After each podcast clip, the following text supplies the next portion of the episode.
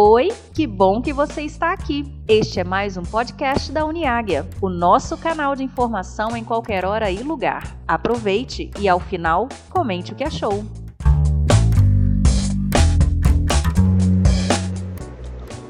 Olá, Ricardo. Mais uma vez a gente quer agradecer a sua presença aqui com a gente na Águia Branca. E a gente quer que você explique um pouquinho para gente sobre esse movimento das empresas humanizadas no Brasil. Obrigado aí pelo convite, Juliana. As empresas humanizadas no Brasil nasceu do movimento Capitalismo Consciente, que nasceu nos Estados Unidos, de uma pesquisa acadêmica sobre as empresas que fazem o bem para o planeta, fazem bem para a humanidade, fazem bem para a sociedade. A gente replicou aí um aluno de doutorado da USP de São Carlos, chamado Pedro Paro, replicou essa pesquisa aqui no Brasil, tentando descobrir quais são as empresas brasileiras que estão com práticas humanizadas, que tratam seus colaboradores, seus parceiros, seus clientes, a sociedade de uma forma geral, com uma lógica de humanização e qual é o impacto que isso gera, não só para para esses públicos de interesse, mas também nos seus resultados econômicos financeiros. A pesquisa, a primeira edição da pesquisa identificou 22 empresas aqui no Brasil com práticas muito avançadas de consciência e humanização. Não foi uma pesquisa que conseguiu abarcar todos os dados é, um universo de empresas. Existem mais empresas no Brasil que também têm práticas assim, que a gente pretende na segunda edição estar tá incorporando essas empresas no estudo. E realmente o que está acontecendo é que isso tem servido de inspiração para outras empresas com relação ao que ele pode fazer de bom para a sociedade. Então, Pedro, o pessoal do Capitalismo Consciente e eu mesmo estamos sempre apresentando esse, o resultado dessa pesquisa em palestras, eventos, de tal forma que a gente possa estar tá inspirando outras empresas, outros empresários a fazer o bem na sua sociedade, nos seus públicos de interesse. Quando você fala da questão de fazer o bem, vocês fizeram uma pesquisa, então provavelmente vocês tiveram um padrão comparativo das empresas que são humanizadas com as empresas que não são humanizadas. Se você pudesse listar assim, os principais ganhos das empresas que se tornaram humanizadas hoje, quais seriam esses ganhos?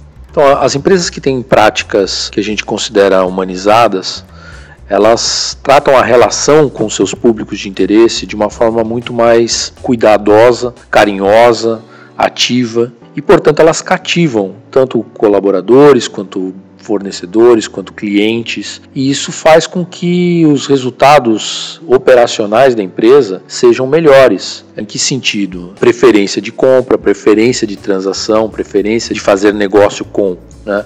Então, colaborador tem preferência de trabalhar naquela empresa, fornecedor tem preferência de fornecer para aquela empresa e o cliente tem preferência de comprar os produtos e serviços daquela empresa. O que a gente descobriu na comparação com as empresas que têm práticas humanizadas, comparando com empresas que não são tão humanizadas assim, olhando para um horizonte de tempo de até 16 anos, essas empresas têm um retorno sobre investimento praticamente 150% maior. O que mostra que, além de ter essa preferência de consumidor e preferência de, de colaborador, tem resultado econômico financeiro superior do que comparado com as 500 maiores empresas do Guia Exame das maiores e melhores. Quando uma empresa opta em se tornar uma empresa humanizada, você explicou para a gente mais cedo sobre os quatro pilares né, que são necessários para essa transformação. Você pode falar eles para a gente de novo?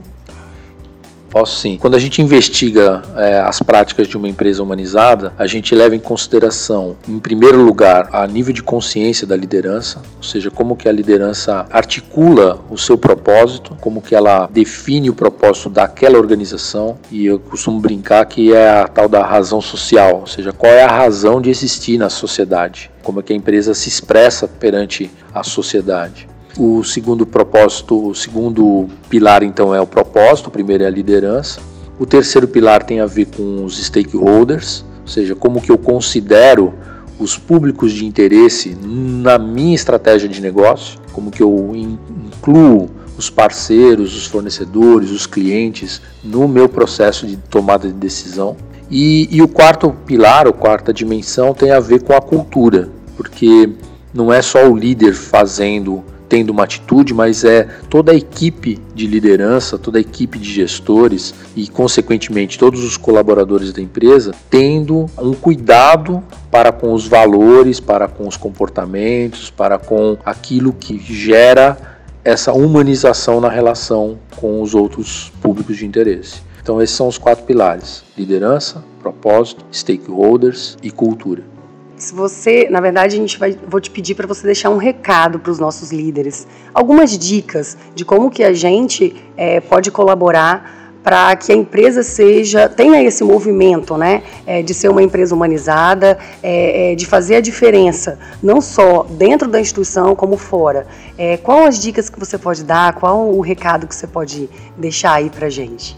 Então, acho que toda pessoa que tem a responsabilidade de liderar uma área, liderar uma prática, é, a, primeira, a primeira dica é uma reflexão interna dela como indivíduo sobre o que significa trabalhar nessa organização, como que existe sintonia, sincronicidade entre a sua vida e a organização onde você está. De tal forma que o propósito seu pessoal contribua para o propósito maior da organização. A organização é, às vezes não está tão consciente do seu propósito. Se isso não tiver, vamos provocar essa conversa sobre o que, que a gente quer fazer no mundo, qual é o impacto que a gente quer dar no mundo e como que eu contribuo para esse impacto. É, como líder também, a gente tem a função de inspirar outras pessoas. Então, ajudar cada colaborador que trabalha com a gente a fazer essa reflexão também sobre qual é o seu propósito de vida, como que ele pode contribuir para o propósito da organização